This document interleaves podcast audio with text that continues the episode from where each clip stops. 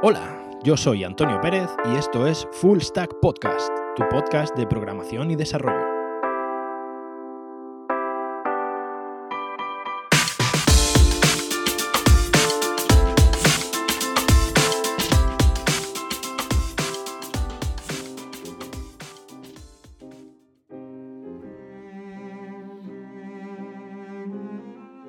Permitidme que hoy, para presentar a nuestro invitado, hoy tenemos un programa muy especial. Y me voy a tomar la pequeña licencia de hacer una, disertación un tanto off topic de la temática del programa, pero que me parece, me parece interesante para, presentar al invitado de hoy.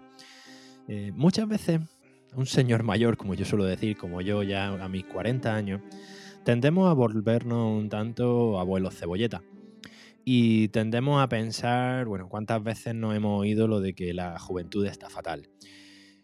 Yo recuerdo cuando yo era joven, yo empecé a trabajar muy joven, empecé a trabajar cuando todavía no había terminado la carrera. Y recuerdo que me daba mucha rabia escuchar precisamente esta frase. Eh, la juventud está fatal, se están perdiendo los valores.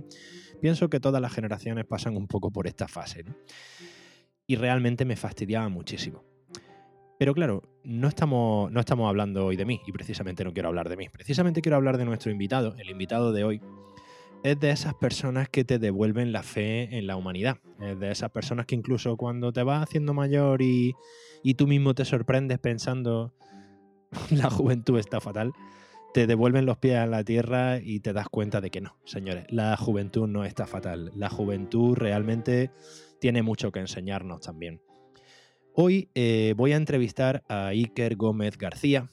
Iker es eh, ingeniero de datos y me ha sorprendido muchísimo porque realmente Iker tiene 27 años y a sus 27 años Iker ha terminado su carrera eh, de informática, ha trabajado tres años como ingeniero de Big Data en una de las empresas más importantes del Reino Unido a nivel de, a nivel de Big Data y actualmente trabaja en la división de Big Data de Telefónica. Como podéis ver, tiene 27 años y un currículum que ya querrían muchos con mi edad. ¿eh? Aparte de ser un tío genial, todo se ha dicho, un tío genial y realmente es de esas personas que cuando lo oyes hablar y cuando lo ves realmente cómo le apasiona lo que hace y lo bueno que es en su trabajo y lo que sabe de todo esto el chico, realmente dice, mm, me quedo más tranquilo, nos quedamos en buenas manos. Y no solo eso, sino que además, por lo visto, es triatleta, ha terminado en Ironman, en fin, yo tampoco sé muy bien de dónde, de dónde saca tiempo. Gente como él, como ya digo, gente como él es la que realmente te hace ver que ese dicho de que la juventud está fatal eh, es totalmente falso hay mucha gente como él, hay mucha gente como él. Me encanta conocer gente como Iker. Pienso que conforme vamos avanzando en la edad, nos vamos acomodando en nuestra pequeña cápsula que nos vamos haciendo a lo largo de los años. Y realmente lo que nos va llamando la atención son los cuatro imbéciles que, que llaman la atención precisamente porque a lo único que se dedican es a nada en concreto. Pero pienso que no tenemos que olvidar que hay mucha gente como Iker, que no llama la atención precisamente porque están trabajando y esforzándose muchísimo por mejorar y por convertirse en referentes dentro de su trabajo. No quiero extenderme mucho más, quizás se me haya alargado mucho la presentación, pero recordad esto, eh, hay mucha gente joven que merece muchísimo la pena y que realmente no llama la atención porque están trabajando y esforzándose mucho mm, por convertirse en buenos profesionales os dejo con el invitado de hoy, Iker Gómez García. Muy buenas, Iker. ¿Qué tal? ¿Cómo estás? Antonio, buenas tardes. ¿Cómo estás? Muy bien, muy bien. Oye, muchísimas gracias por venir a Full Stack Podcast. La verdad que es de verdad todo un honor tenerte aquí y, ya sabes, bueno, ya, ya, llevamos un tiempecillo hablando y tal.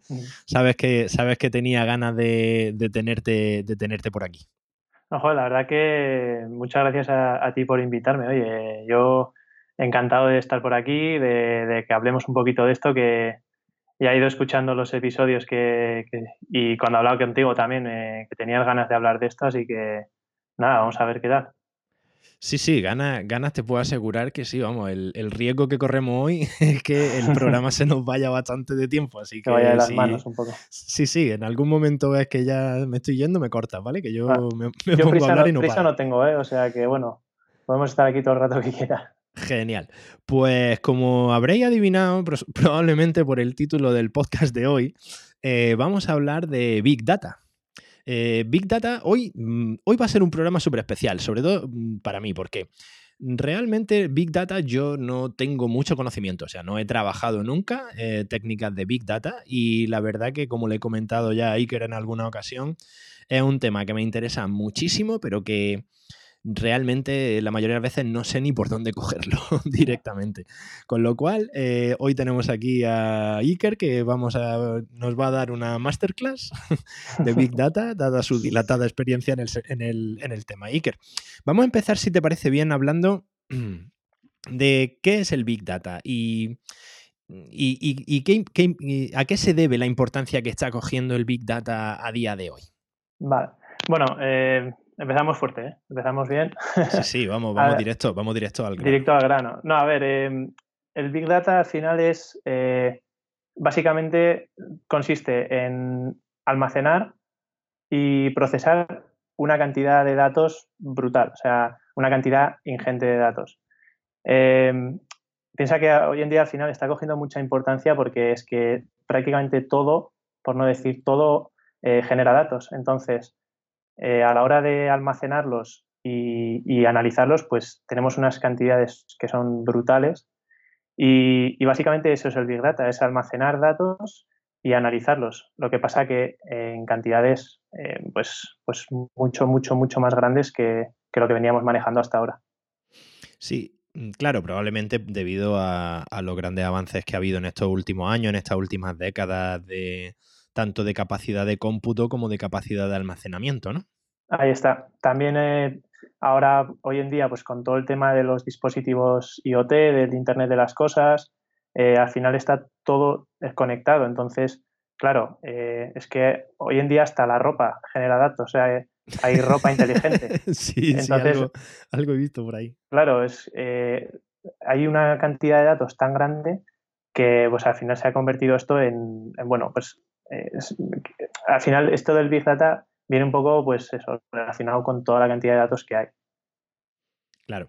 Y mm, aclarando para, también ahora al principio algunos términos, mira, yo soy el primero que en muchas ocasiones, eh, creo que esto lo hemos hablado tú y yo en algún momento, en muchas ocasiones incluso hay algunos clientes míos que me piden cosas, pero realmente no, yo creo que ni siquiera ellos tienen claro qué es lo que quieren. Y, muchos términos que están relacionados con el, con el Big Data eh, se confunden, ¿no? Eh, por ejemplo, podríamos hacer una pequeña diferenciación rápida. Ya sé que en el último episodio de tu podcast, muy bueno por cierto, mm, hablaba un poco de esta. Por si no lo he repetido lo suficiente, Iker tiene el podcast de Big Data AME, ¿vale? Tiene un podcast exclusivo de Big Data. Yo no sé cómo lo hace para todas las semanas tener algo de lo que grabar, pero vamos, es otro de más de, de mis motivos de admiración. Bien, clarificando, clarificando un poquito, Iker, estos términos, ¿podría explicarnos un poco cuál es la diferencia entre Big Data, Machine Learning e inteligencia artificial, que son varios conceptos que creo que se confunden bastante? Sí, se confunde bastante. Eh, bueno, de hecho, se confunde bastante incluso el propio término de Big Data. O sea, eh, se dan muchos casos de clientes que, claro, han oído Big Data y les suena bien, les gusta la idea y es como te vienen y te dicen, oye, montame un Big Data de esos. bueno, sí, sí. Eh, tú pónmelo ahí, ponme ahí un Big Data de esos, ¿no? Y al final lo que es, es, importante hacerles ver eh, que el Big Data no es, eh, no es un producto que tú puedas ir vendiendo, es, es, es, es mucho más. al final es una forma de es una forma de pensar mm, dentro de la empresa, es una forma diferente de hacer las cosas, etcétera. Entonces, bueno, eh, el Big Data, pues eso, como te he comentado antes, sería todo el tema de almacenaje y análisis de datos, eh, porque también es muy importante, o sea, que vayan de la mano, almacenar y analizar, porque claro, eh, tú puedes almacenar datos y puedes almacenar todos los datos que tú quieras, que si luego no haces nada con esos datos y no los analizas y no sacas patrones, no sacas conocimientos de esos datos, pues, pues no te sirve para nada, es que para eso ni los almacenes. Claro, pero ese, ese almacenamiento y ese análisis de datos, Iker, eso, por ejemplo, es una duda que yo tengo, ¿no? Cuando tú aplicas técnicas de Big Data, ¿eso son procesos que se realizan de forma simultánea o son procesos totalmente independientes dentro del flujo de, trabajo de una empresa enfocada a esto que hablaremos ahora después del Data Driven? Sí, pues eh, suelen ser procesos independientes, sí. Básicamente porque el perfil que, de persona o de trabajador que, es el que se encarga de guardar los datos, por así decirlo, es diferente de la persona que se encarga de, luego de analizarlos. A ver, que pueden ser los mismos también, ¿eh? O sea, se puede dar el caso de eh, pues una empresa pequeña que no tenga igual recurso para contratar a más gente, pues te toca hacer un poco de hombre orquesta y tienes que estar ahí mm, tanto escribiendo las ETLs para guardar los datos como para luego analizarlos. Pero sí, que, es verdad que los perfiles son un poco diferentes, entonces convendría que fuesen diferentes. Claro, incluso creo, creo que en tu podcast, en alguno de los episodios, hablas de los data lakes y de los data warehouses, ¿no? Ahí está, eso es, eso es. Eh, son dos conceptos también diferentes, pero bueno, si quieres, para no adelantarnos, eh, volvemos un poquito hacia atrás y, te cuento también las, eso, las diferencias con Machine Learning e inteligencia artificial. Que al final, eh, o sea, inteligencia artificial es como si dijésemos em, el, conjunto más grande, ¿no? Entonces, eh, vamos a imaginarnos un conjunto grande.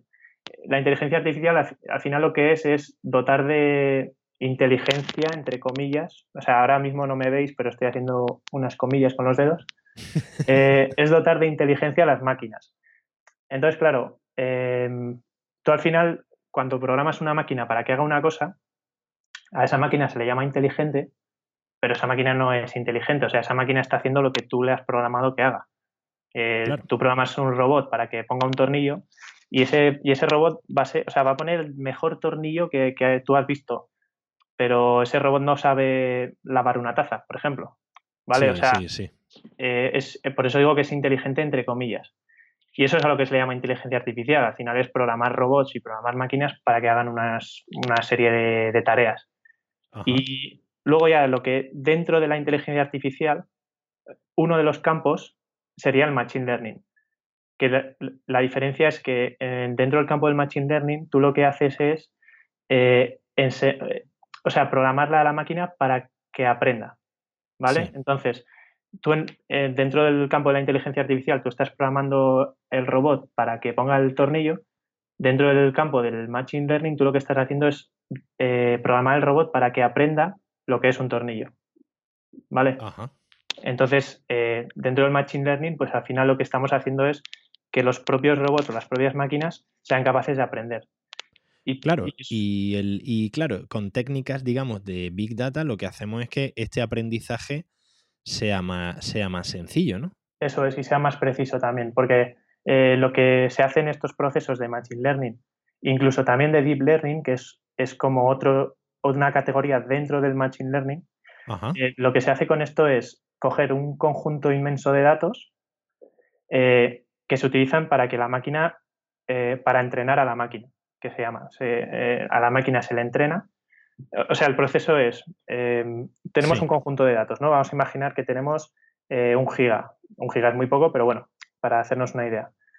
de ese giga lo que hacemos es, cogemos el 70%, por ejemplo, eh, que serían pues 700 megas. Ese conjunto del 70% de los datos lo utilizamos para entrenar a la máquina. Es decir, eh, con esos datos le vamos diciendo a la máquina todo lo que necesita saber para que aprenda y para entrenarla. Y luego, eh, el resto del 30%, lo que haríamos es utilizarlo para comprobar a ver si la máquina de verdad ha aprendido lo que tiene que aprender. ¿Vale? Entonces, entonces imagínate que en ese conjunto de un giga eh, lo que tenemos son imágenes de, no sé, de perros. Y nosotros, o bueno, de animales en general. Y nosotros lo que queremos hacer es enseñar a la máquina a que reconozca perros. Entonces utilizaríamos ese 70% eh, y con ese 70% de los datos y, la máquina iría aprendiendo, iría aprendiendo, iría viendo imágenes, y, iría aprendiendo y diría, vale, pues esto, esto es un perro, esto es un gato, esto es un caballo, esto no sé qué. Y una vez que ya ese entrenamiento termina, cogemos el 30% restante, que son imágenes que la máquina en principio nunca ha visto, no sabe qué tipo de imágenes son, y es lo que utilizamos para comprobar que de verdad la máquina ha aprendido lo que queremos que aprenda. ¿Vale? Entonces, si el, aprendizaje ha sido correcto, ¿no? Eso es, al utilizar ese 30% de las imágenes, pues podemos ver los resultados y decir, vale, pues si nos ha adivinado el 90%, pues hombre, tiene buena pinta y parece que la máquina ha aprendido bien. Pero si al utilizar esas imágenes vemos que el resultado nos da que la máquina solo ha acertado un 10%, pues el modelo de entrenamiento que hemos utilizado o el modelo que hemos utilizado pues no es válido. Entonces ese es un poco eh, de lo que hace, o sea, eso es un poco lo que se encarga o cómo lo hace el Machine Learning. Entonces es por eso que es, es un subcampo de la inteligencia artificial. Sí, sí, sí, sí, sí. Muy interesante, muy interesante. Un subcampo y además me imagino que será bastante, bastante complejo también en su, en su desarrollo. Es, bastante, bastante complicado. Sí, y al final va de la mano de la, del Big Data, eh, pues por eso, por toda la cantidad de datos que se utilizan.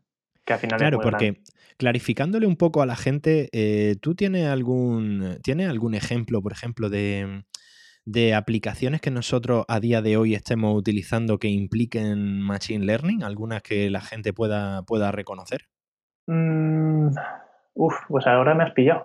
Tipo, tipo, eh, tipo, Alexa o alguna cosa así, ¿no? Me imagino que eh, estas serán quizás las más comunes, ¿no? Sí, eso es, eso es. Por ejemplo, Alexa, Siri, todos estos asistentes de voz, pues sí que, sí que serían un ejemplo claro. Mira, otro que se me ocurre ahora, por ejemplo, es eh, los captchas que aparecen en las páginas web, por ejemplo, cuando, cuando tú te vas a, registrar en un sitio. Sí, los que te dicen que cuántos qué fotos tienen escaparate ah, y qué fotos no y tal. Pues eh, lo que estamos haciendo ahí, que mucha gente no lo sabe, es que estamos entrenando eh, el algoritmo de Google de reconocimiento de imágenes. Por eso cuando en, ¿Ah, el, CapChat, en el CapChat, cuando te aparece qué imágenes son un semáforo, y tú le das a las que son un semáforo, lo que estamos haciendo es decirle al algoritmo de Google que eso es un semáforo. Esto es un semáforo, ¿no? Eso es. Y entonces utiliza toda esa información para que luego él... Para construir Waymo, ¿no? sí, eso es, eso es. Para que luego en Google Maps, eh, cuando eh, vea el algoritmo vea lo que es algo parecido a un semáforo, pues sepa que evidentemente es un semáforo. Y eso y al final es que con los catchers lo que estamos haciendo es entrenar, o sea, tú no te das cuenta y para ti no, significa nada, pero en el fondo estás entrenando el algoritmo de Google. O sea que... Mira, eso no tenía ni idea, Iker, ni idea. Es súper, súper interesante.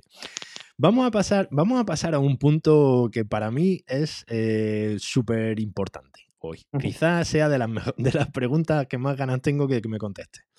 Vamos a ver, yo puedo aplicar técnicas de Big Data o de análisis de Big Data eh, sobre una base de datos relacional o por narices tengo que utilizar unas millones de petabytes en un data lake?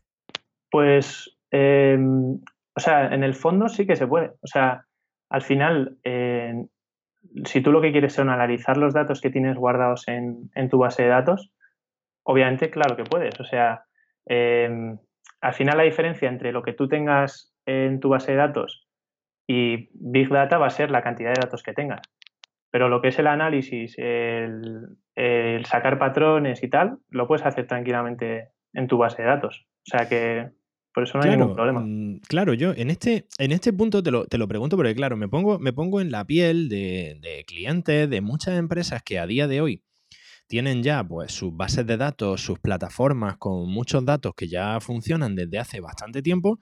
Y claro, eh, una, opción que creo que no, sería demasiado viable sería pues, decirle a esta gente, no, es que a partir de ahora vamos a tener que cambiar completamente la infraestructura, vamos a tener que cambiar completamente, imagínate un banco, imagínate, eh, no sé, cualquier empresa, cualquier empresa de este tipo que, aunque sean, digamos, bases de datos clásicas, la cantidad de información que tienen almacenada es realmente brutal. Es brutal, claro. Entonces, claro, ese tipo de información me imagino que eh, se podrá incluso, eh, pues bueno, utilizar algún tipo de técnica o algún tipo de eso para precisamente analizar eh, lo que tú decías, analizar esos datos, establecer patrones, sacar información relevante, ¿no?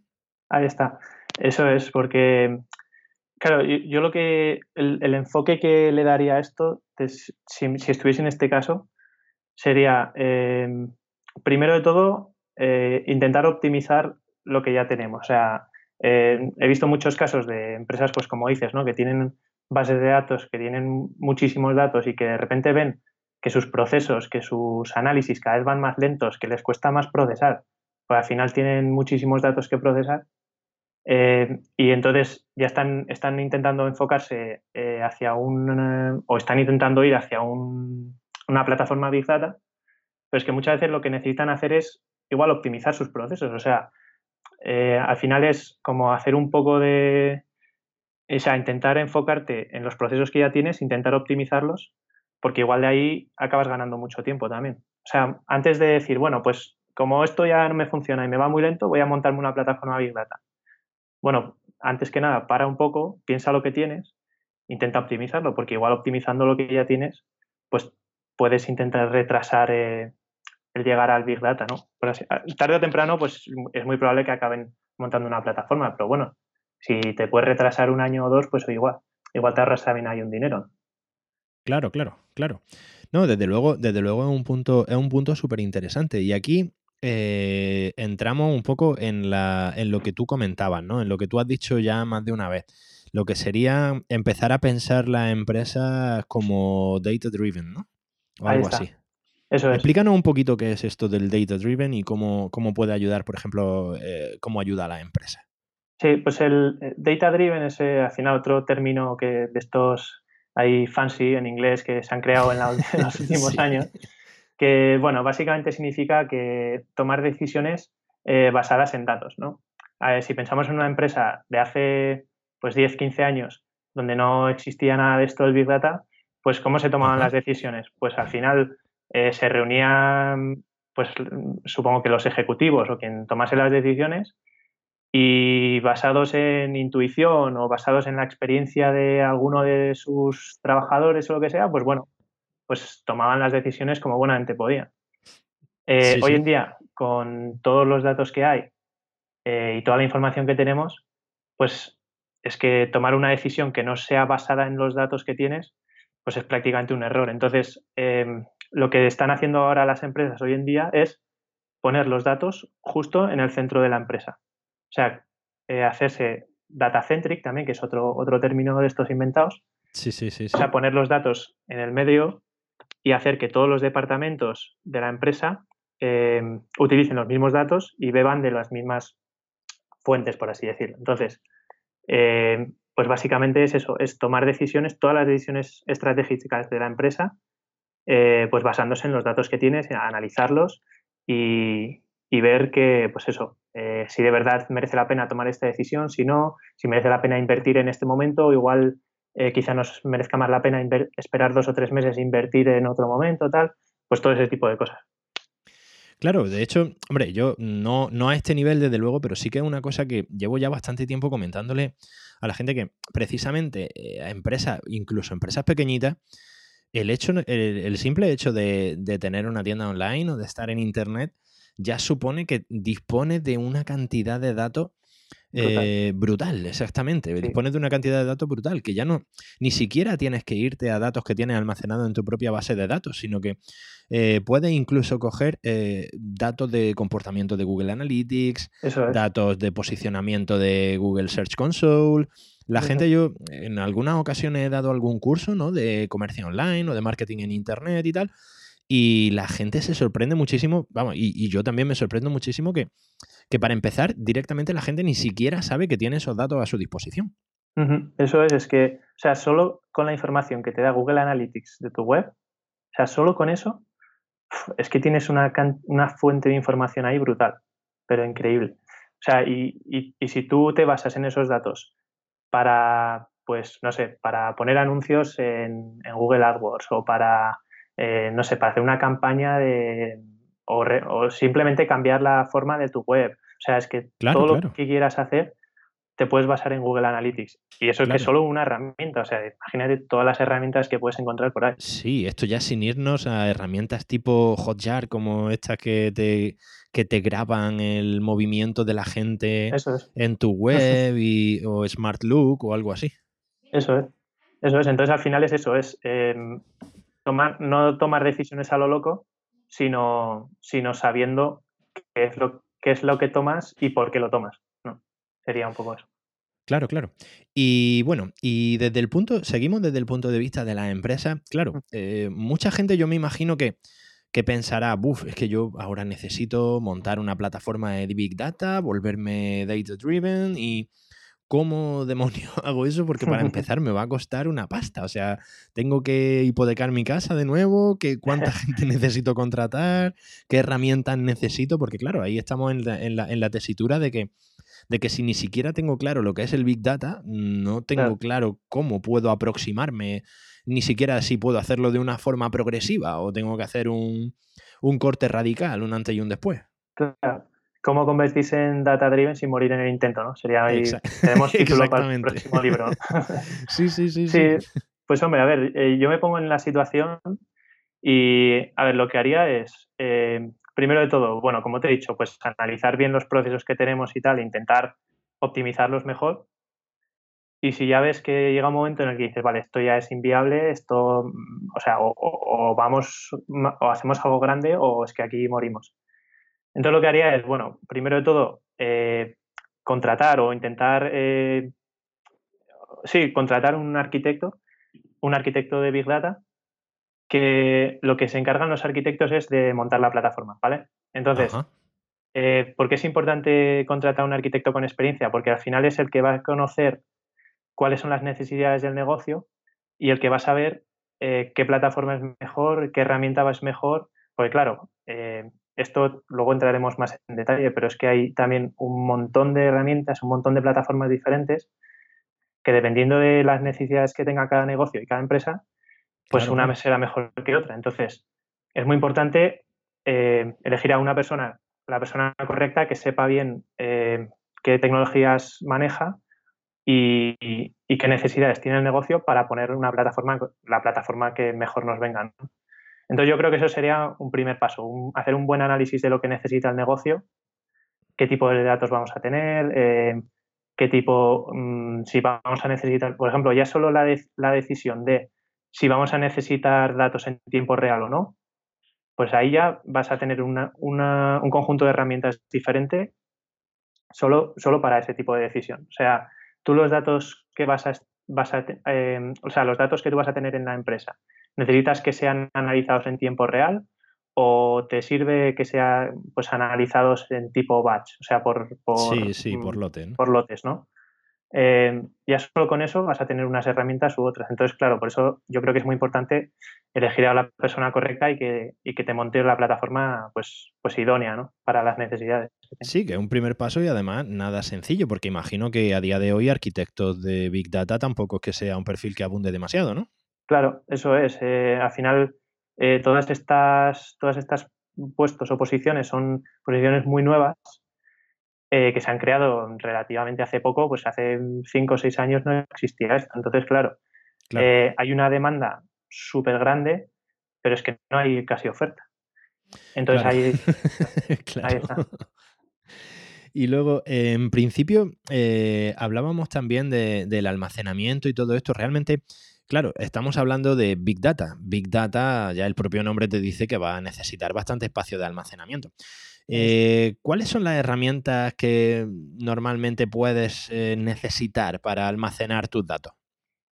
Bueno, pues eh, lo bueno que lo bueno de, las herramientas Big Data es que lo que es el tema del almacenaje o el almacenamiento, eso es muy barato. O sea, si algún gerente CEO, CTO de empresa no está escuchando, que sepa que almacenar es barato, es muy barato. O sea, piensa que hoy en día tú te puedes comprar un, disco duro de dos teras en el MediaMark y, bueno, no sé si se puede decir marcas, pero bueno. Eh, sí, sí, tranquilo. Tú te puedes comprar un disco duro y, y, nada, eh, ¿qué te cuesta? 50, 60 euros. Dos terabytes. y eso es mucha capacidad. Entonces, almacenar es barato. Eh, pero eh, me he perdido, ¿no? ¿Cuál era la pregunta? Pero claro, no, no será solamente, no será solamente almacenar. Sí, sí, sí, no, no, eh, eso. No será solamente almacenar, sino que me imagino que también para mantener esos datos se necesitará cierta redundancia, cierta infraestructura. Es. mejor que utilicemos almacenamiento en local o es mejor utilizar alguna plataforma en la nube de estas plataformas que nos dice eh, que realmente cuáles son las que tú recomendarías o con las que tú has trabajado y tal? Eso es, sí. lo caro, es, al final lo caro va a ser pues comprarte una infraestructura, ¿no? Si, si tú vas a querer tener tu infraestructura eh, en, local, en tus servidores, pues al final necesitas unos servidores que tienen que ser súper potentes eh, y eso es lo, ese, ese mantenimiento es, el que te va, te va, a salir caro.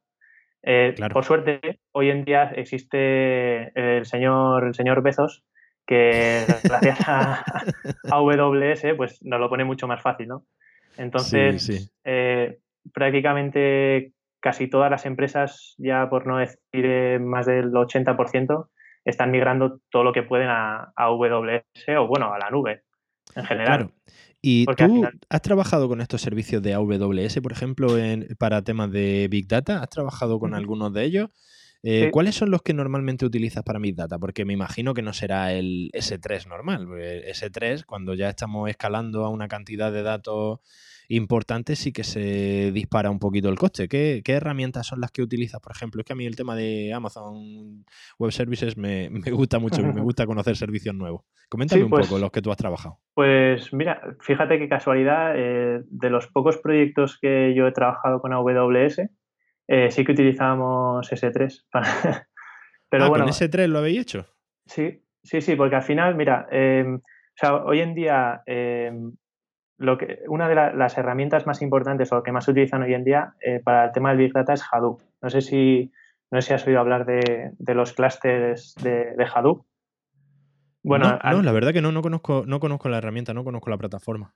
Vale, pues bueno, al final mm, Hadoop es la herramienta que más se utiliza hoy en día, eh, que utiliza, básicamente Hadoop lo que es es eh, un, Em, o sea, Hadoop lo que guarda son ficheros. O sea, tú no guardas los datos en una base de datos como antiguamente, sino tú lo que guardas son ficheros. Entonces, y sobre esos ficheros es, sobre, es donde hace, donde hace la, pues, eh, todas las... Tú, tú, puedes ejecutar las queries tranquilamente y él toma los datos de los ficheros. Y entonces lo que, lo que hacemos. Guarda, digamos, no, no es formato tabla, sino que sería simplemente tú vas soltando ahí ficheros de distintos formatos, distintos tipos de. Eso Ni siquiera tiene por qué ser información uniforme, ¿no? Nada, nada. O sea, tú puedes guardar, eh, tú puedes guardar un TXT, puedes guardar un CSV y puedes guardar un, tipo Parquet, que es un tipo, eh, tipo especial de, Hadoop. Y luego eh, tú directamente desde la, desde la interfaz eh, con Hive, que es la herramienta que se utiliza para, o bueno, una de las herramientas que utiliza para, hacer las queries. Tú haces un, select start igual que le haces en SQL y él por debajo lo que hace es pillar los datos de los ficheros y mostrártelos. Pero vaya, que en el fondo fondo tú lo que haces es almacenar ficheros. en, HDFS, que es como se llama la, herramienta de, almacenar los ficheros. Entonces, eh, lo que hacíamos era, pues, pues eso, guardar los ficheros en S3 como un, como un sistema de ficheros que puedes tener en, tú en tu ordenador, pues almacenarlo en S3 y, tirar de ahí. De ahí es donde leíamos la información, guardábamos, escribíamos, tal.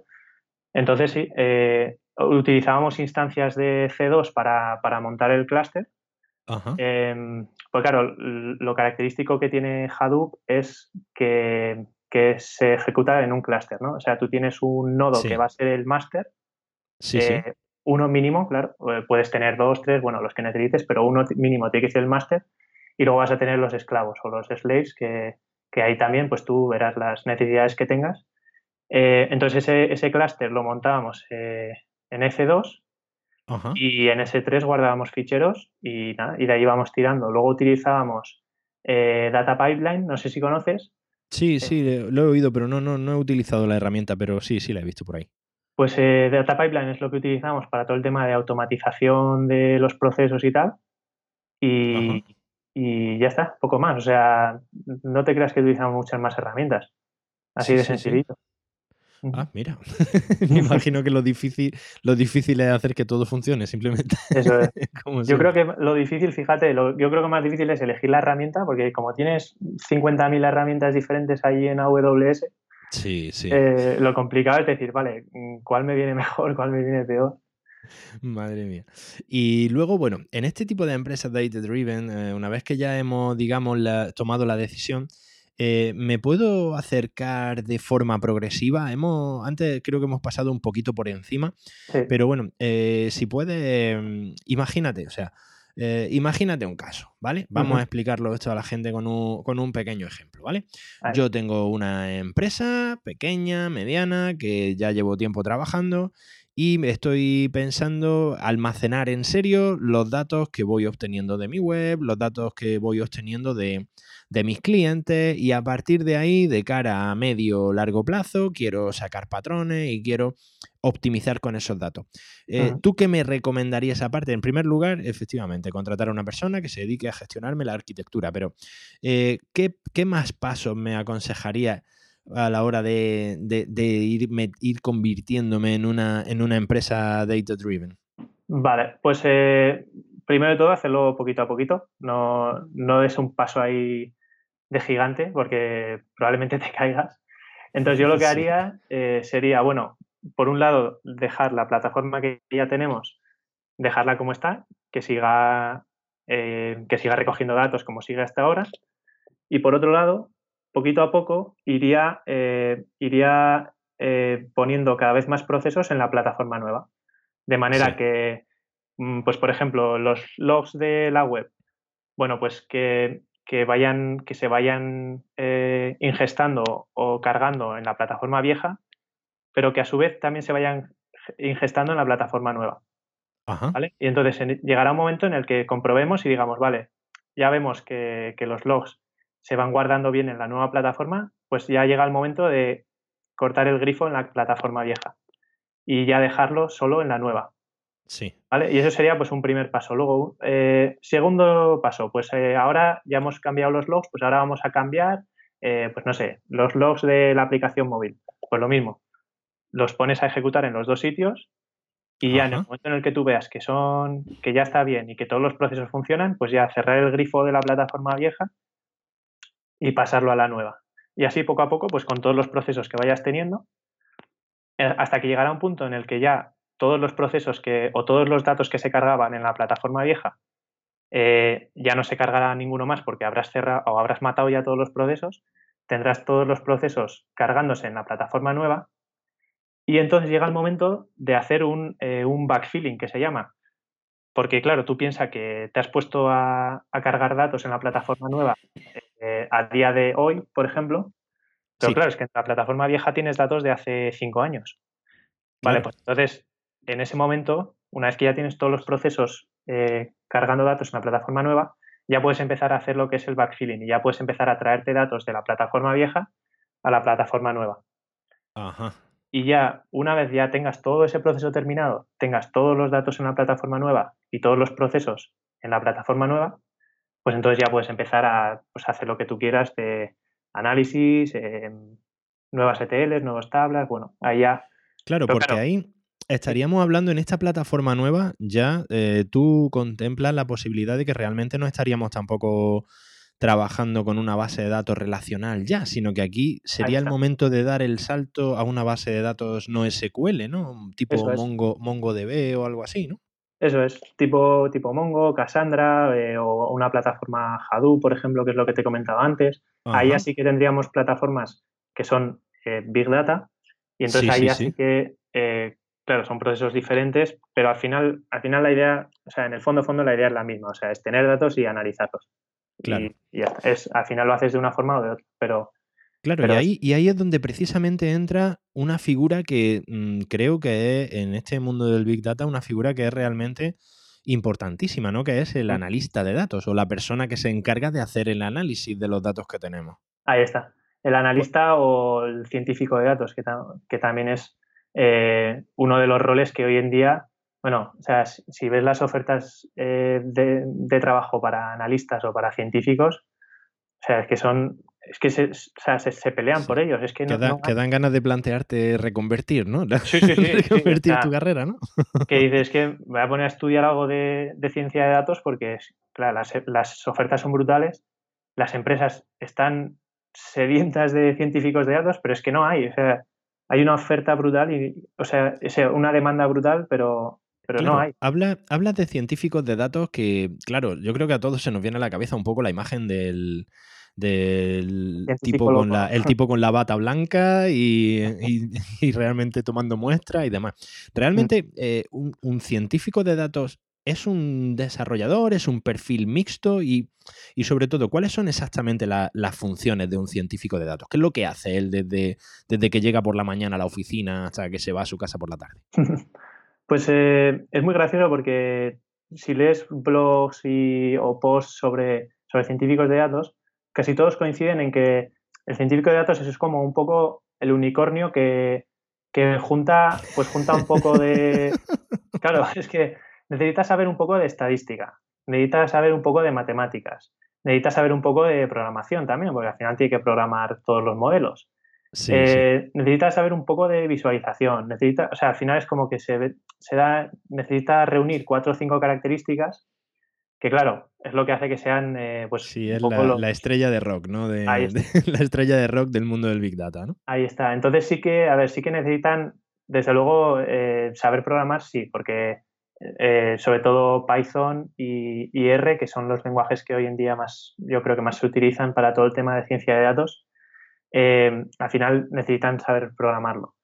necesitan saber estadística, porque y matemáticas, obviamente, porque al final tienen que aplicar unos algoritmos eh, sobre los datos eh, y unos modelos que, necesitan saberlos, necesitan saber programarlos. Entonces. Claro, porque son, son ellos los que generan estos algoritmos, ¿no? Eso es, eso es. Eh, entonces, claro, nosotros, o bueno, yo, por ejemplo, yo como ingeniero, yo lo que hago es cargar los datos en la plataforma y dejarles los datos preparados y listos para que ellos los puedan utilizar. ¿Vale? Entonces, mi rol como ingeniero no es tanto analizar los datos, sino dejar los datos allí, dejarlos preparados, listos, eh, como ellos quieren, con su formato y tal, para que ellos lleguen y ya los puedan analizar. Y hacer sí, sí, que tú, que tú, digamos, ahí la función del ingeniero de datos, que sería la tuya en este caso, eh, la función del ingeniero de datos es precisamente manejar estos dos digamos, coger los datos, lo que hablábamos antes, ¿no? Coger los datos del Data Lake y, y, traspasarlos al Data Warehouse, pero ya con un formato, digamos, ya los datos procesados de una cierta manera, ¿no? Eso es. Sí, porque la diferencia entre el Data Lake y el Data Warehouse, que creo que no lo hemos comentado antes, es que en el Data Lake eh, o el lago, eh, lo, que, lo que llegan ahí son los datos en crudo. O sea, ahí llega todo. en RAW, ¿no? Todo, todo en RAW. Eh, ahí llega, pues eso, mm, eso es la jungla. O sea, entonces, la idea es, la idea es que los ingenieros que construyamos ETLs, que se llaman, eh, que lo que hacemos es, vale, pillamos los datos del Data Lake y eso, pues les damos una forma, es como por así decirlo, los ponemos bonitos, ¿sabes? los tratamos, los hacemos unas agregaciones, les ponemos unas estructuras, unos formatos, tal, y entonces ya los volcamos al Data Warehouse y ahí en el Data Warehouse es donde están todos los datos bien y están disponibles para que ya los científicos y los analistas pues ya se pongan ahí a, cocinarlos con sus modelos. Su, hacer su magia, ¿no? Directamente. Eso es. Vale, vale. Entonces, estamos llegando a un punto en el que, en el que creo que es bastante, bastante interesante que lleguemos y que teníamos, yo creo, los dos ganas de tratar. Y es empezar a ver esto del Big Data desde el punto de vista de los desarrolladores. Hasta ahora hemos estado hablando un poco de las grandes ventajas que puede suponer para una empresa, el mundo de posibilidades, porque yo creo que a día de hoy realmente ni siquiera las propias empresas o la mayoría de la gente tiene claro hasta dónde podemos llegar con esto. Creo que estamos todos los días empiezan a surgir nuevas cosas que son súper interesantes. Pero yo creo que quizá el campo que más se ha abierto en estos últimos años eh, siempre lo he dicho, o sea, el mundo, el mundo no está cambiando, el mundo ha cambiado ya. Y el, que, el mundo ha cambiado ya y tenemos que adaptarnos, somos nosotros los que tenemos que empezar a adaptarnos lo más rápido posible. Sí, sí, totalmente. Claro, esto ha generado una demanda mm, brutal de desarrolladores. A día de hoy yo, bueno, he comprobado que, que realmente la demanda que hay de desarrolladores, señores, a día de hoy no se cubre. Y en el futuro, eh, se cubrirá aún menos. Creo que he mencionado en algún momento que en Estados Unidos hace poco, creo que fue Amazon quien hizo un estudio que vaticinaba que para dentro de cinco años iba a haber un déficit de unos 100.000 desarrolladores solamente en Estados Unidos. 100.000 desarrolladores que no iban a existir y que se iban a necesitar. Entonces, eh, claro, uno de los campos donde más futuro se puede tener como desarrollador es en este campo precisamente del Big Data, ¿no? Pues sí, la verdad que desde dentro, visto desde el centro del mundillo Big Data, eh, o sea, son tiempos de, joder, o sea, nos espera un futuro yo creo que muy, muy, muy prometedor por lo que dicen. O sea, cada vez más empresas eh, van a necesitar esto, estos puestos y, es, o sea, es que no hay, no hay gente, o sea, no hay, eh, no hay científicos de datos, no hay ingenieros de datos. O sea, mucha gente que al, final le ve el tirón que esto está teniendo y, eso, haciendo bootcamps y cursillos de estos rápidos y tal, eh, pues al final consiguen trabajo por, la alta demanda que hay. Y es verdad. Claro, porque no hay, lógicamente. Claro, Porque básicamente los dos, los dos roles principales que un desarrollador podría, podría digamos, adoptar serían el ingeniero de datos y científico de datos, ¿no? ¿Hay algún otro rol así que pueda ser interesante como el que has comentado antes de arquitecto? ¿Qué, cuáles, ¿Cuáles son, digamos, los roles que se podría, digamos, un desarrollador especializar en este mundillo de Big Data? Sí, pues eh, al final el más parecido sería el de ingeniero, mm, por no decir el mismo, o sea, al final ingeniero de datos o desarrollador de datos viene, para el caso viene a ser lo mismo. Sí, sí. Em, si te gusta ya más el tema de, si te interesa más el tema de sistemas, DevOps y tal, pues sí que igual te interesaría enfocarte más hacia el tema de la arquitectura. Pues al final tienes que andar ahí montando plataformas, servidores, aquí para allá, la nube, no sé qué.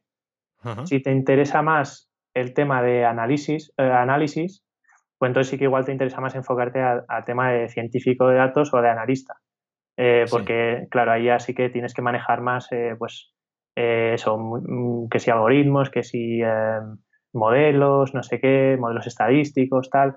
pero bueno, mm, si, si eres un desarrollador puro, pues como puede ser tú, por ejemplo, no full stack, que quieres empezar en el mundillo del, Big Data, pues igual. Un señor, mayor ya acomodado en bases de datos relacionales, como siempre eh, digo. pues mira, para, ahora que dices lo de señor mayor, pero como ejemplo, yo eh, cuando en mi anterior empresa, que yo trabajaba en Inglaterra y trabajaba con un, con un tío que rondaba cerca de los 50 años y era una jodida máquina. O sea, el tío, o sea, y es que él me decía, me dice, a ver, yo llevo eh, prácticamente programando desde que se creó Internet, ¿sabes? Entonces, sí. como ha ido con toda probablemente, la probablemente desde antes. Claro, entonces el, el, tío se subió al carro del Big Data cuando empezó a moverse el mundillo y era una jodida máquina. O sea, no, o sea, yo es que no he conocido a nadie que sepa tanto como ese hombre. Y a ver, o sea, es que eh, al final tú con tu experiencia, con todo lo que sabes como desarrollador, o sea, es que dar el salto te cuesta nada. Tener que, ir, tener que ir a la facultad a mandar un correo electrónico, te digo que eso curte, ¿eh? Eso curte, que vosotros, vosotros no habéis vivido esa época. Nos hemos perdido las mejores épocas de Internet. Sí, tampoco, tampoco te has perdido tanto, ¿no? Siempre se recuerda con nostalgia, pero también te digo que no, no, no la cambio, ¿eh? No la cambio por ahora.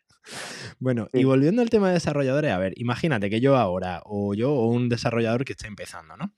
que no, conocemos apenas. Hemos oído hablar del Big Data, suena muy guay todo. Vemos que Google y las grandes están haciendo virguerías con todo esto, ¿no? Eh, ¿qué, tipo de, ¿Qué tipo de cursos son los que debería hacer? ¿Qué tipo de, qué tipo de formación debería, debería coger?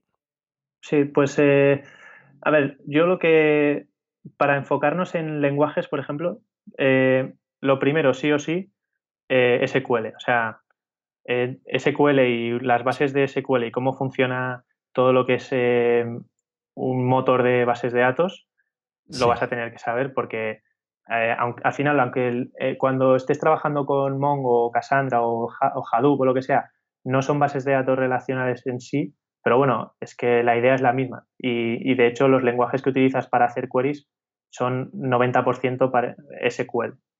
Entonces, el SQL, eso es. En backend, en backend, por desgracia, SQL es como el anillo único de Sauron, ¿no? Todo, Ahí está. Lo, controla todo.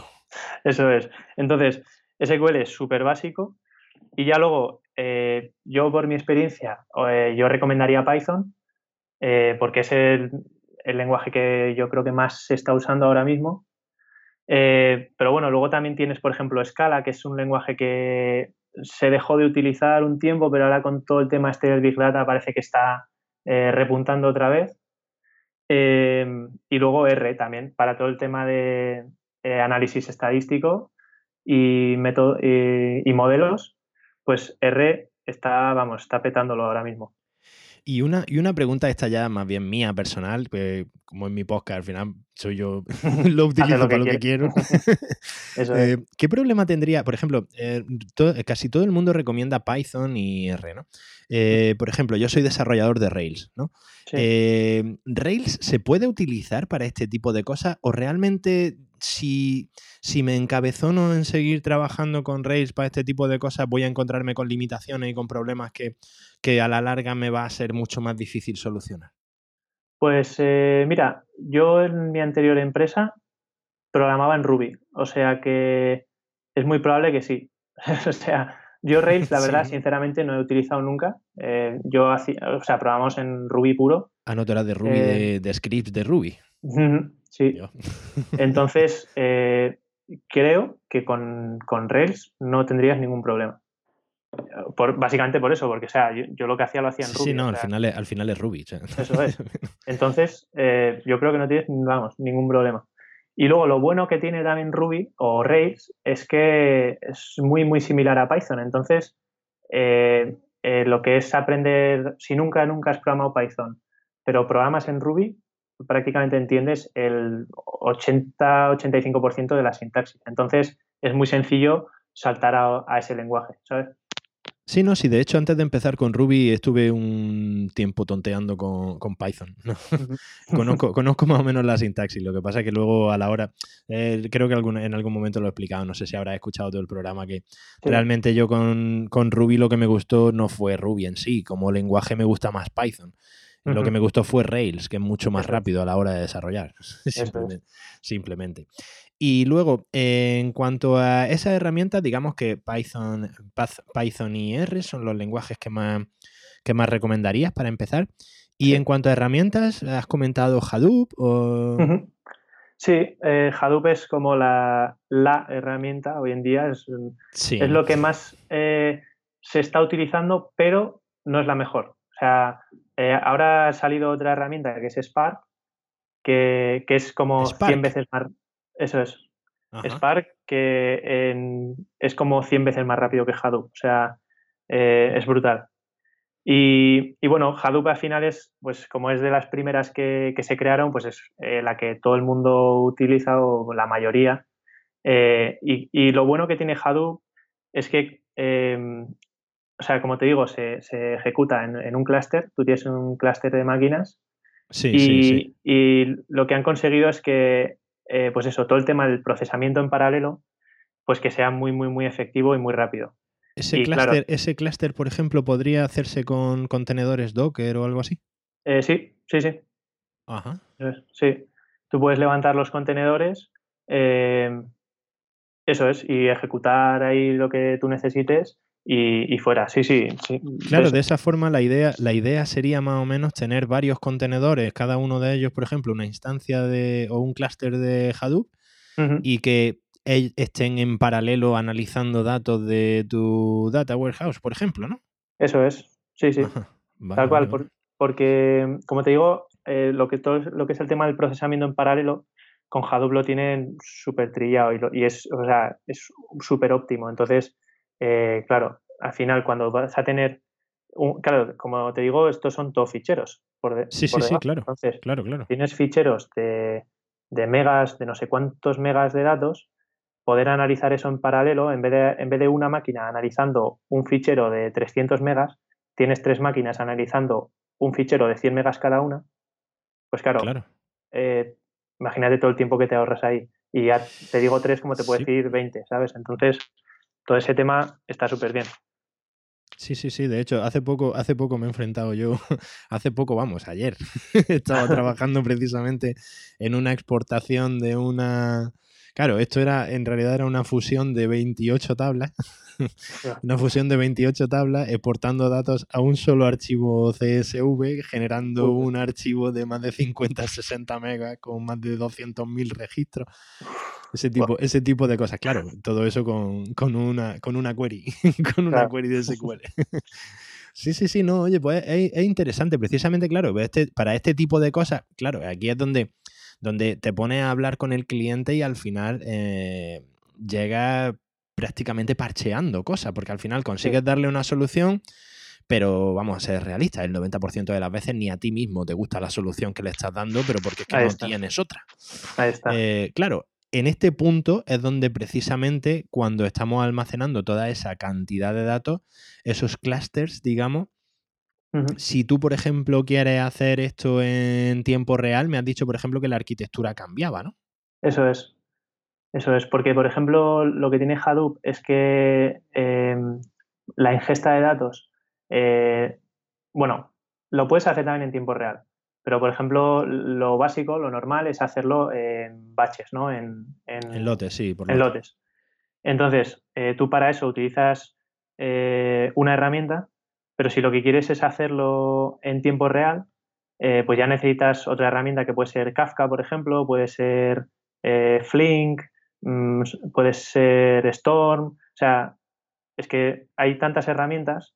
Claro, porque al final hablamos de, hablamos de en tiempo real, pero mm, creo interpretar por lo que me estás diciendo que tampoco nos podemos llevar a engaño y decir esto se va a ejecutar más rápido, sino que vamos a ver, si tú tienes un volumen de de medio millón de registros, al final tienes que analizar medio millón de registros y eso lleva su tiempo de cómputo por... Claro, claro, eh, eso es, o sea, al final lo que es el tiempo real em, depende para, de, lo que quieras hacer, obviamente, eso es. Eh, si como dices, tú tienes un millón de registros eh, y de repente te viene un registro nuevo, pues puedes empezar a analizarlo en ese momento, en el momento en el que te llega el registro, puedes empezar a analizar pero obviamente no te va a costar una milésima de segundo, ¿sabes? Pues al final ese, análisis va a llevar un tiempo. también Se, le llama tiempo real, mm, también vuelvo a poner comillas ahora con los dedos, eh, pero bueno, es súper rápido, vaya. O sea, lo puedes hacer mm, ni a real time, que se dice en inglés, o sea, en casi tiempo real. Sí, sí. Y Hadoop, digamos, esta herramienta que mencionas, que es la herramienta que ahora mismo maneja todo el mundo, em, Hadoop eh, trabaja, bueno, tú, digamos, puedes utilizar Python para gestionarla o, eh, tiene su propio lenguaje o... Eh, bueno, yo, pues, como te digo, antes, en la empresa en la que trabajaba antes utilizábamos Ruby con Ruby construíamos las ETLs. O sea, cuando digo ETL es ETL eh, e significa enrich, transform y load. O sea, es sí. Eh, no, perdón, extract, transform, load. O sea, extraer, transformar y cargar, que es el proceso que se hace en, pues en, el data warehouse, ¿no? Tú extraes los datos de un sitio, los transformas de cierta manera y los cargas. esos, esas ETLs, esos procesos los escribíamos con Ruby pero esos procesos los puedes escribir con Python, los puedes escribir con Java, los puedes escribir como tú quieras. Eso es. Sí, que al final es agnóstico al lenguaje, ¿no? eso es. Eso es. Y, al final de ese proceso tú le dirás, bueno, pues ahora carga estos datos en Hadoop y fuera. Eh, y luego lo que sí que a la hora de, em, hacer una query en esos datos, pues sí que utilizas HQL em, que se llama, que es Hive SQL. O sea, es, es, como el lenguaje SQL de Hive que es la herramienta que se utiliza para, o una de las herramientas que se utiliza para, para hacer las queries. Sí, que es como una especie, como un ORM, ¿no? Una especie de, ORM, ¿no? Lo que, lo que sería un ORM en una base de datos convencional, ¿no? Sí, sí, sí, eso es. Ajá, vale. Y para terminar, eh, dando consejos para desarrolladores que les interese este mundo, eh, ¿hay alguna plataforma de curso o algo así que tú recomiendes especialmente para, para para formarse para, en, todo este tipo de cosas? Pues em, yo la verdad que, eh, sinceramente, cursillos online eh, no he hecho porque tuve la suerte de que en, la empresa nos, nos daban muchísima formación y todo eran pues cursillos eh, presenciales. Pero sí, que es verdad que he oído muy buenas mm, reviews de, de Coursera, que al final es, bueno, Coursera, EDX, Ahí al final son pues todos cursillos online, mm, gratuitos la mayoría y, que tienen de muy buena calidad. O sea, al final para, hacerte un cursillo de introducción al Big Data eh, o para tener conocimientos mínimos y para tener un sitio por donde empezar, pues yo creo que la verdad que tienes ahí una variedad de cursos brutales. Eh, y de hecho ahora yo lo que quiero hacer es, por ejemplo, a mí me interesa mucho todo el tema de la ciencia de datos y mi idea es empezar a estudiar en Coursera. Hay unos cuantos cursillos ahí y empezar poco a poco por mi cuenta ir conociendo. Te, vas a convertir en full stack de Big Data. en full stack developer Big Data, sí, hay un nombre larguísimo. no, pero sí, yo creo que con EDX y Coursera, por ejemplo, para empezar, eh, ahí tienes una variedad de cursos brutales, muy, muy grandes. o sea que.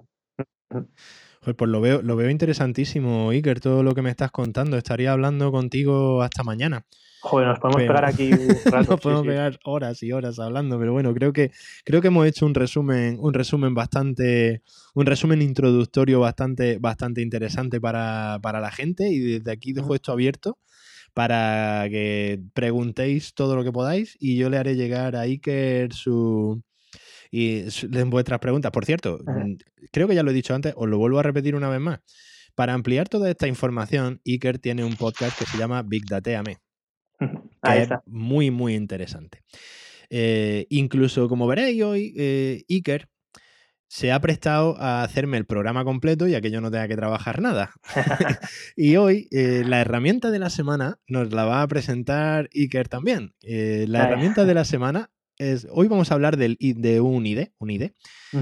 vamos a hablar de Atom, que a Iker le encanta. Yo debo decir, yo no uso Atom, pero Iker está enamorado de Atom. Así que, Iker, háblanos un poquito de, Atom para, que, para, ver si me haces cambiar, para empezar, para ver si me haces cambiar de opinión. bueno, pues, eh, pues ya te digo, o sea, esto, la idea se me ocurrió escuchando tus episodios y conforme iba escuchando, iba, ibas enseñando herramientas y, a mí, y yo cada esto pensaba, joder, y no habla de ningún IDE, ningún entorno de desarrollo, ni nada, qué raro. Y entonces dije, bueno, pues voy a hablar del que utilizo yo. Y la verdad que ya te digo, estoy encantadísimo o sea, lo descubrí hace, creo que serán ahora como cuatro años o así. Porque claro, yo hasta entonces utilizaba, bueno, utilizaba Sublime, he utilizado eh, Eclipse también.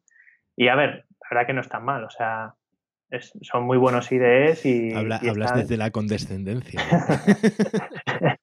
no lo puedo hablar mal de ellos, la verdad, o sea, está muy bien, pero cuando descubrí Atom, o sea, lo bueno de Atom es que tienes eh, flexibilidad total, o sea, tú puedes hacer lo que quieras, es un IDE de código abierto y, tú tienes control total de lo que quieras. Entonces, eh, a mí es lo que me gustaba, o sea, yo muchas veces necesitaba hacer cosas o quería hacer cosas que no, que el IDE no me dejaba. Entonces, tú en Atom puedes hacer lo que quieras, tienes 50.000 mm, librerías y paquetes que te puedes instalar o plugins que puedes instalarte o si eres muy manitas te lo puedes hacer tú.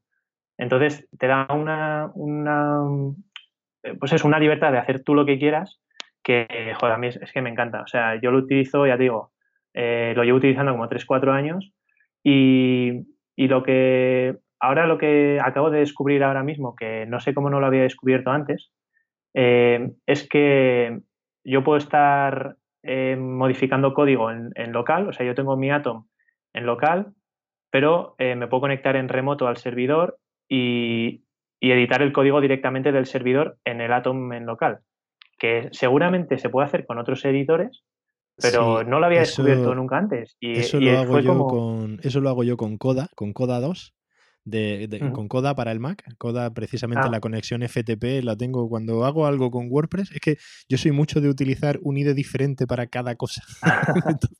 Coda, por ejemplo, sí, sí, sí. Es una de las cosas, por ejemplo, que no me gusta mucho de Sublime. Sublime, por ejemplo, la conexión por FTP al servidor para editar código en vivo es un poquito más ese. Pero bueno, sigue, sigue, que te interrumpió. No, y eso, y entonces eh, lo descubrí hace poco y fue como, joder, ¿y qué está haciendo yo toda, todo este tiempo. Toda mi vida sin esto. Sí, sí. O sea, tenía que eh, modificar en local y luego subirlo al servidor, tal. Y ahora de repente ya puedo modificar todo en local.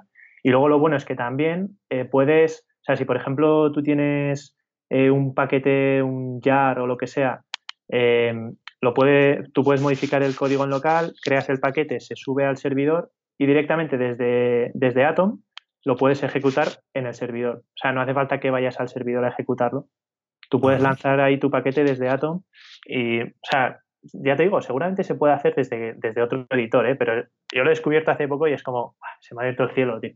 O sea, y ya es como, o sea, si ya estaba encantado antes con Atom, pues ahora es como, o sea, la versatilidad que tiene y la libertad que te da para hacer lo que quieras, a mí es que me encanta. O sea, pruébalo, o sea... Pues probarlo, probarlo lo voy a probar, eso puede estar seguro. De hecho, mientras estás hablando estoy aquí echándole un vistazo a la web. Eh, solo, solo una cosa, Atom, en cuanto a... ¿Tú has probado alguna vez Visual Studio, que últimamente es el que lo está petando? No, la verdad que no he tenido esa suerte, o bueno, no sé si llamarlo suerte o no, pero no, no, no, nunca lo he probado. Yo es que, por ejemplo, eh, en, mi, en mi stack, es lo, que, es lo que te decía el otro día, yo utilizo, por ejemplo, para programar en Ruby, en Rails, utilizo Sublime. Pero para programar en front, eh, normalmente utilizo Angular y con Angular el que utilizo es Visual Studio Code. Eh, el, lo único, el único problema que le veo a Visual Studio Code es que es muy pesado. Atom es, más, Atom es más ligero. A mí es que precisamente utilizo mucho Sublime porque Sublime es muy ligero. Es ligerito, sí. No, se te, no, no, no, aparece, la pelota de playa no aparece nunca dando vueltas en el Mac. ¿Con Atom eh, tú le has notado que sea también pesado o es más bien un entorno ligero? Eso es bastante ligerito también, sí, es bastante ligerito. sobre todo porque antes eso, utilizaba Eclipse, por ejemplo, y Eclipse también es súper pesado y tarda como Eclipse, es un, minuto y medio en abrirse. Y, no, Atom la verdad que es tipo Sublime, es muy ligerito. Eh, además, pues eso, eh, si, a nada que, si no tienes muchos plugins ni temas instalados ni nada, pues ya te digo, vas como, como un tiro. O sea que muy bien. Sí, pero también tendrá, que eso luego nos gusta a todos, también tendrá sus juegos de iconos, que por ah, extensión te pone sus dibujitos y sus cosas. Sí, y sí, cambiar los coloritos y la forma Sí, de, hecho, creo que, de hecho, creo que tengo instalado yo un para, para, para Sublime, creo que tengo instalado un tema, una interfaz que, que, que creo que es uno de Atom. Creo que es uno de ah. Atom el que estoy utilizando, sí. No me acuerdo cómo se llama, pero creo que es uno de, creo que uno de Atom. Sí, luego es muy gracioso porque en Atom hay muchos, eh, muchos temas, muchos plugins que es en plan eh, Sublime, like, no sé qué. O sea, eh, es algo mm, como Sublime, ¿sabes? O sea, es como que la gente se está instalando cosas en Atom para que se parezcan a Sublime, pues para eso instálate Sublime y, ya está, ¿sabes? sí, sí, sí, eh, no te instales plugins en Atom para que se parezca a Sublime cuando te puedes descargar Sublime directamente, Pero bueno. Claro, claro, no, no, yo, yo precisamente lo que hago es que Sublime en realidad la interfaz es poco minimalista, muy, muy minimalista. Bueno, el precio que hay que pagar si quieres algo ligero. Pero, pero sí es verdad que, la, apariencia se la cambio, la apariencia se la tengo cambiada totalmente, no, no parece una ventana de Sublime. Y aquí estoy viendo, hay paquetes en, Atom, ya, ya te voy a bombardear.